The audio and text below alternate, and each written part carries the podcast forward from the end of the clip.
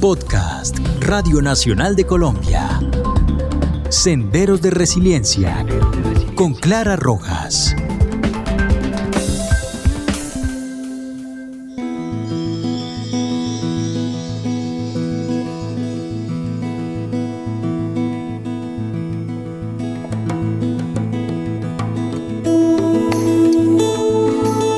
Hola, los saluda Clara Rojas y esto es Senderos de Resiliencia.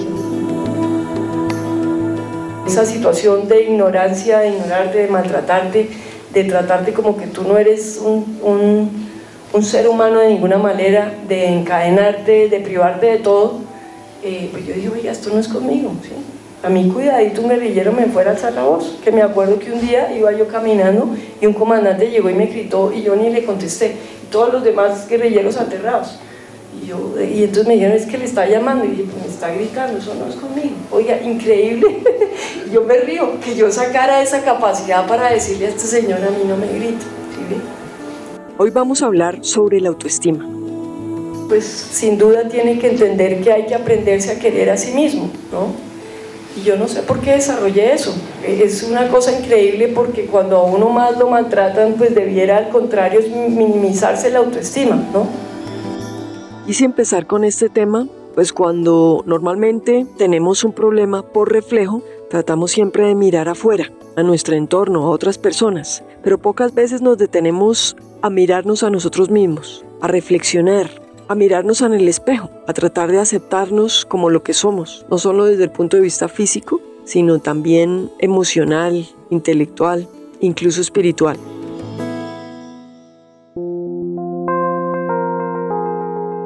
Esta tarea de reconocimiento es fundamental. Es clave aprender a reconocerse, a valorarse, a aceptarse, a quererse. Y es la base casi que de todo, por eso quise empezar por este tema. A veces cuando pasan cosas tan graves, nos preguntamos, oiga, ¿y será que esta persona no se quiere? ¿Será que esta persona no se quiere? Que resulta que se permite hacer tantas cosas que parecen inimaginables, increíbles. Entonces hemos llegado a la conclusión de que lo que se necesita reforzar es la autoestima, es aprender a reconocerse uno mismo, a respetarse, amarse. Y en esa medida, pues podemos ser mejores seres humanos. Yo les comenté en algún momento que estuve secuestrada y durante esos largos años de secuestro, casi seis, nunca tuve la oportunidad siquiera de tener un espejo a mano. Cuando me liberaron, tuve la oportunidad, después de salir de una ducha caliente, de mirarme al espejo. Fue una sensación como de volver a entrar en mi cuerpo, como de estar en la propia ropa. Es una sensación muy particular. Y en ese momento entendí eh, la importancia de, del espejo. Fue como una revelación, una, una epifanía de entender cómo era nuevamente físicamente. Y más adelante tuve también la oportunidad de reflexionar sobre mis cualidades y también sobre mis defectos, sobre las debilidades y sobre las fortalezas. Lista de fortalezas y debilidades. Hice como una lista de verificación y sobre las eh, debilidades dije, oiga, yo también puedo construir y mejorar esto. Y sobre las fortalezas, pues es magnífico cuando uno ve que hay cosas que ya tienen su haber, eso le da una mayor seguridad. De manera que es importante hacer ese ejercicio de tanto en cuando y ver qué cosas tenemos en nuestro haber y qué cosas podemos mejorar o simplemente empezar a construir de nuevo. En eso son excelentes los deportistas de alto rendimiento ellos normalmente dicen, bueno, voy a correr un kilómetro y empiezan a practicar y a practicar y cuando se dan cuenta están recorriendo 10 kilómetros.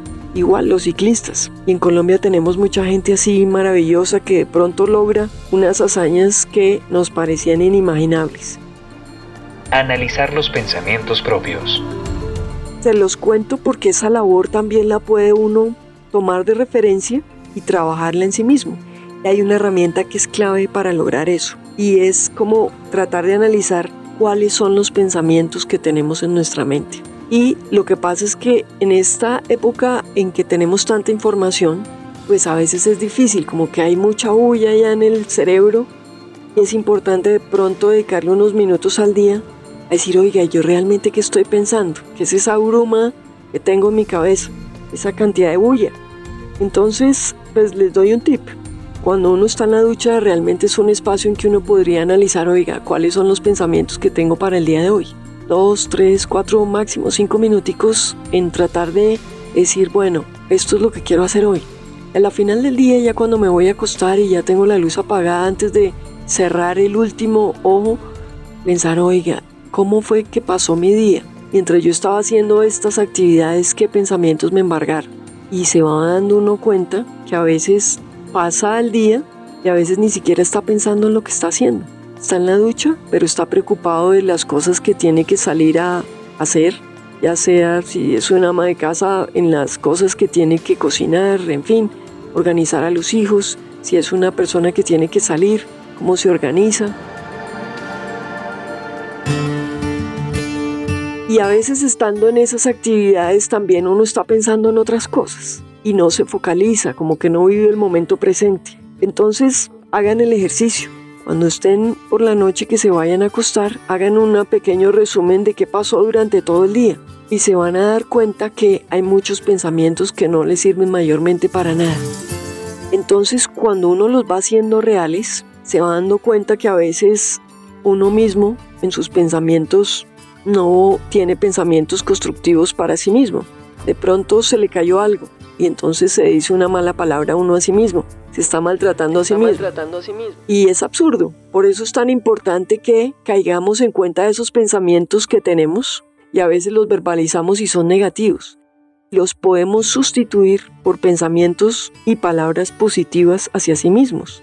Digamos que ese primer amor es uno mismo y cuando uno logra saberlo, pues sube su autoestima y en la medida que sube su autoestima sube el respeto por uno mismo y en esa medida uno también aprende a respetar a los demás.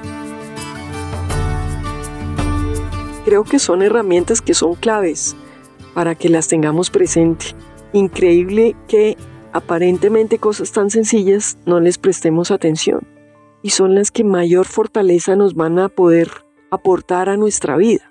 En eso pues hay mucha literatura, muchos psicólogos, muchos libros y básicamente dicen que la autoestima es como el conjunto de percepciones y pensamientos y evaluaciones, sentimientos y tendencias de comportamiento dirigidas hacia uno mismo, hacia nuestra manera de ser y hacia los rasgos de nuestro cuerpo y de nuestro carácter. Eso sería como lo básico, ¿no? Lo que se entiende por autoestima.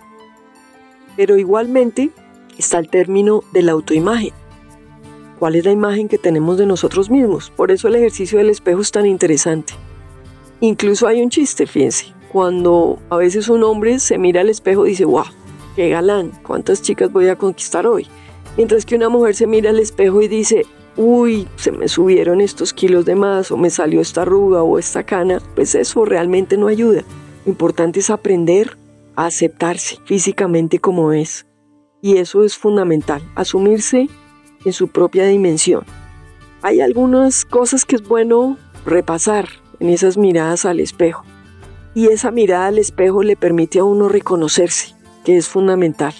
Aceptarse, aceptarse con esas arruguitas de más, aceptarse con estas canas de más, independientemente si es hombre o si es mujer, con el paso del tiempo. Y es una manera de ir adquiriendo la capacidad de respetarse.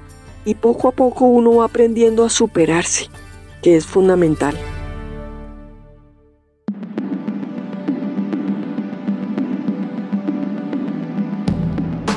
En suma, todos estos pequeños logros diarios son lo que logran de una manera eficaz esa autoseguridad que le permite a uno afrontar la vida con eficacia. Entonces, pues algunos se miran en el espejo, aprovechar el tiempo de la ducha, aprovechar los cinco minutos antes de dormirme. A veces también es bueno sentarse y escribir en un cuaderno. Escribir esas cosas como me sentía hoy lunes, o mañana martes, o el miércoles, o el jueves, y de pronto revisarlo la semana entrante de pronto el mes entrante, cuando uno va mirando su propia evolución, su propio pensamiento, sus propios avances, se va motivando. Y con el paso del tiempo aprende a cambiar el no puedo por yo sí puedo. el que dirán por entender que lo importante es cómo me siento. Cuando se logra esa actitud de logro, pues realmente es que se avanza en la vida. Y en la medida en que uno aprende a respetarse, aprende a respetar a los demás. Y de esa manera, pues también vamos eliminando, reduciendo esos niveles tan altos de violencia que tenemos en nuestro país.